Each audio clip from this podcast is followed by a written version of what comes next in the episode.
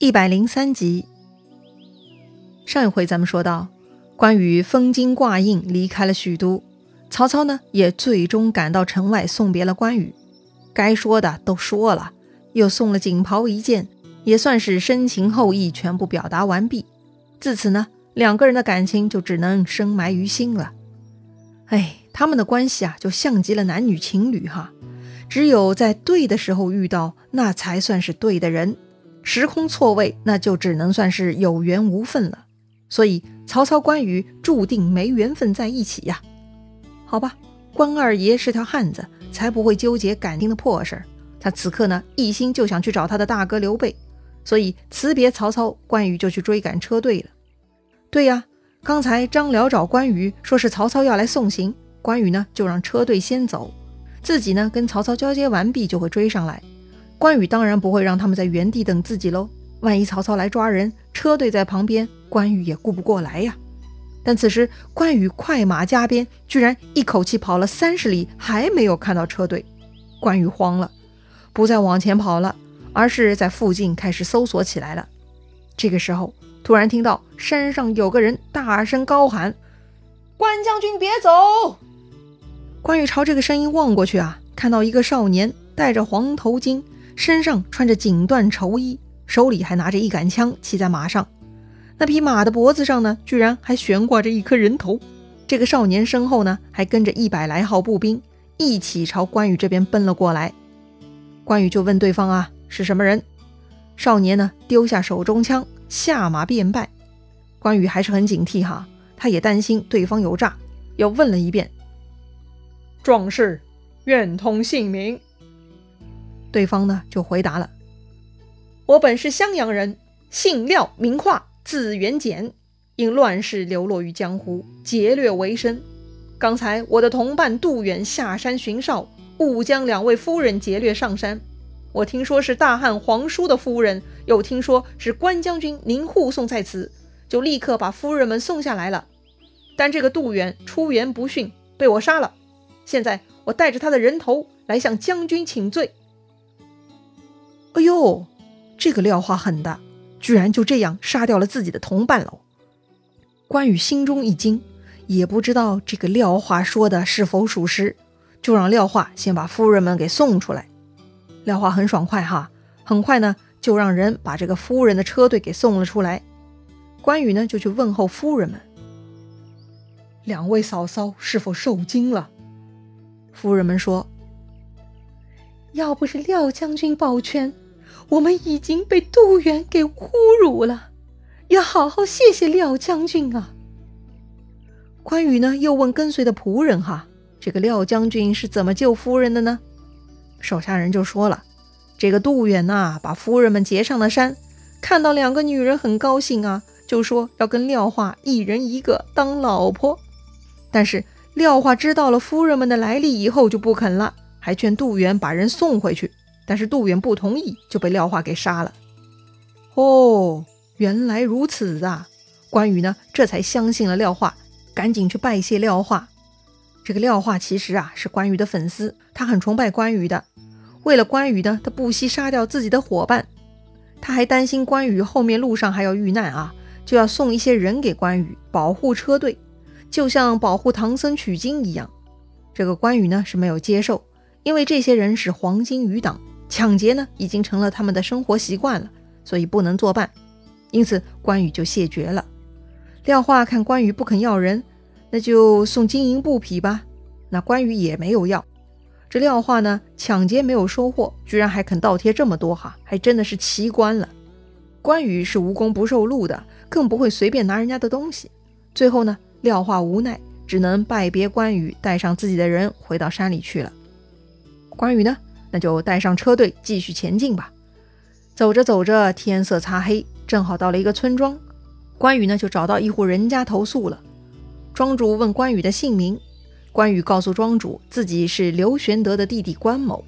这个庄主啊很懂行情，他问：“莫非你是斩掉颜良文丑的关公？”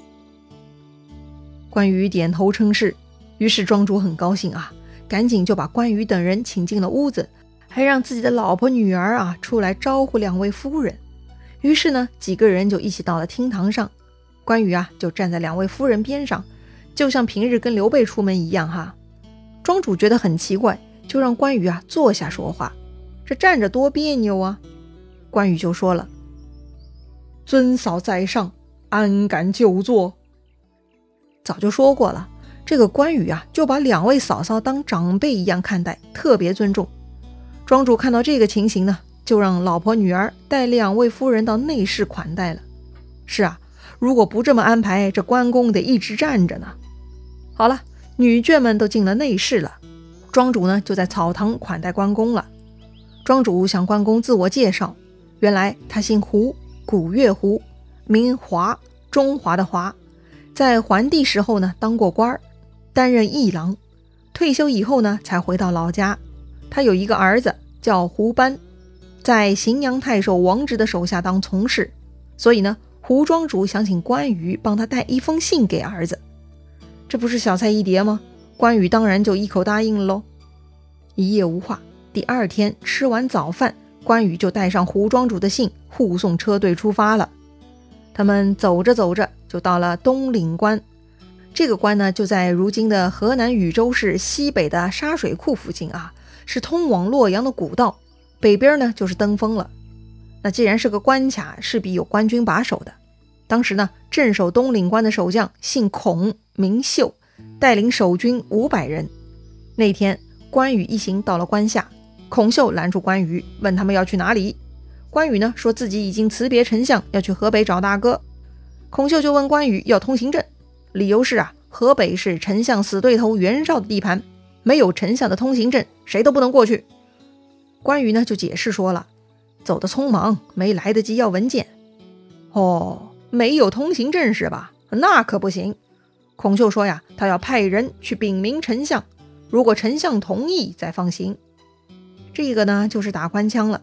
如果真的让孔秀派人去找曹操，搞不好一辈子都回不来了。难道关羽他们还将死在关上吗？关羽在许都几天见不到曹操，他就不肯等了。更何况在这个东岭关，莫名其妙去等他们报告曹操。十天半个月都不一定有音讯呢，所以关羽断然拒绝。孔秀就说了：“这个是法度规定，没办法。”关羽就问孔秀：“你不让我过关吗？”孔秀就说：“你要过去，那就留下其他人当人质。”关羽一听就怒了，举起大刀就要砍孔秀。孔秀看关羽要打仗，他倒也不怕哈，立刻回去披挂上阵。一顿鸣鼓，聚拢军士，就杀下关来了。孔秀呢，对着关羽大喝：“你敢过去吗？”关羽也不回答，只是让车队向后退，哈，腾出厮杀的场地。关羽是纵马提刀就上去砍孔秀了。这个孔秀啊，胆子也不小，他居然呢挺枪来迎。可惜呀，虽然孔秀胆子大，但是他的武功跟胆量是不匹配的呀。他就跟关公打了一个回合，就被青龙偃月刀给砍落马下了。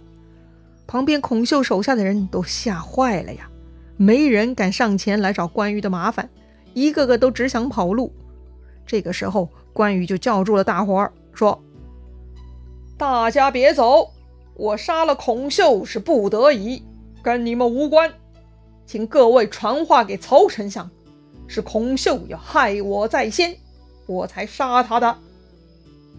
那些孔秀手下的小兵呢，一个一个点头如捣蒜呐，没人敢有异议，就拜倒在关羽的马前了。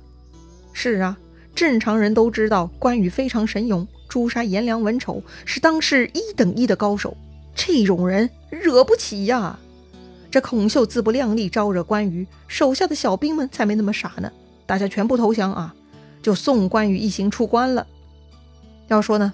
关羽杀孔秀，出了东岭关，这消息啊，立刻像长了翅膀一样，就飞到了下一个关卡，也就是洛阳关。洛阳的太守呢叫韩福，韩福呢就赶紧找部下们商量了哈。他手下的牙将叫孟坦，他的意思呢是关羽没有丞相发的通行证，如果不阻挡他，咱就是失职有罪了。那这里说的牙将，牙呢是牙齿的牙。牙将是个多大的官职呢？其实呢，就是都督一千人的将领了。咱们这里呢，顺便聊一下东汉时期的军制哈。当时呢，士兵五个人呢称为一伍，伍呢就是队伍的伍，单人旁的伍，头目呢就是伍长，两个五呢就是一个十，也就是单人旁加一个十，头目呢就是十长，五个十呢称为一队，也就是说五十个人就是一队哈。头目叫做队帅，也叫督伯，两个队呢称为一屯。头目就是屯将，五个屯呢就是一曲，就是部曲的曲啊，也就是五百人了。领头的就是曲长。那两个曲呢称为一部，也就是一千人。那这个一千人的统领呢叫千人都，或者是牙将，也称为别部司马。那别部司马这个官职咱们也经常提起的哈，就是一千人的头领了。再上面五个部称为一个营，那就是五千人哈。五千人的营营长呢，就是校尉。那两个营加起来一万人，那就是叫一个军了。这个军长呢，就是将军了。好了，言归正传，这个牙将哈，也就是千人督啊，他的意见呢是要秉公执法，否则要受责罚的。他的老大，那也就是洛阳守将韩馥呢，他也同意这个观点，只是考虑关羽实在太勇猛了，直接对杀是完全没有胜算的。所以呢，韩福准备啊设计擒拿。等关羽这一行人呢到达关口，韩福当时已经安排好了弓箭手等在关前哈。韩福呢就问这个关羽：“来者何人？”关羽坐在马上，欠身施礼，回答说：“我是汉寿亭侯，要从此地借道路过。”韩福呢也是老套路，问关羽啊要通行证。关羽呢还是一样的回答：“啊，走得太匆忙，没有讨要。”这个韩福就说了。我奉丞相的命令镇守此地，专门盘查往来奸细。如果你没有通行文件，那就是逃窜了。关羽就火了：“东陵孔秀已被我杀，你也想找死吗？”韩福呢，往左右一看，谁敢帮我拿下此人？这个时候啊，之前跟他商量的那个牙将孟坦就出马了，他抡起双刀啊，就来砍关羽。关羽呢，还是老规矩哈，让车队后退，自己呢拍马去迎。这个孟坦啊，比孔秀强一点，确实，孔秀只有五百部下嘛，也就是个曲长，比这个牙将孟坦呢还是小一级的。孟坦呢跟关羽打了三个回合，就拨马回逃。这个呢其实就是孟坦的计策了，他跟韩福说好了，自己呢去打关羽，然后假装败逃，把关羽引到关卡门口，弓弩射程范围内。到时候万箭齐发就可以搞死关羽了。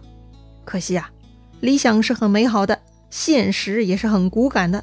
这个孟坦啊，没来得及逃回弓弩的射程范围，那赤兔马呢已经追上他了。关羽呢就在孟坦身后挥舞大刀，一刀就把这个孟坦给拦腰砍成了两半了。哦呦，韩馥看到孟坦被关羽砍死了，就急了，计划就要泡汤了呀。他赶紧弯弓搭箭，用尽全力发出一箭，居然呢，这一箭射中了关羽的左手臂。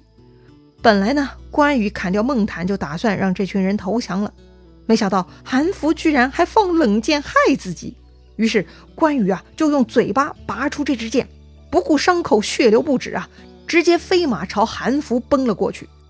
士兵们看到这凶神恶煞的关羽，手臂上还在咕嘟咕嘟的冒血，却是全然不顾。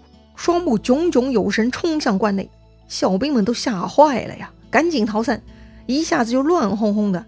这个韩福呢，被挤在中间，也跑不掉了。关羽是什么都不说，直接把这个放冷箭的韩福连头带肩膀砍落于马下。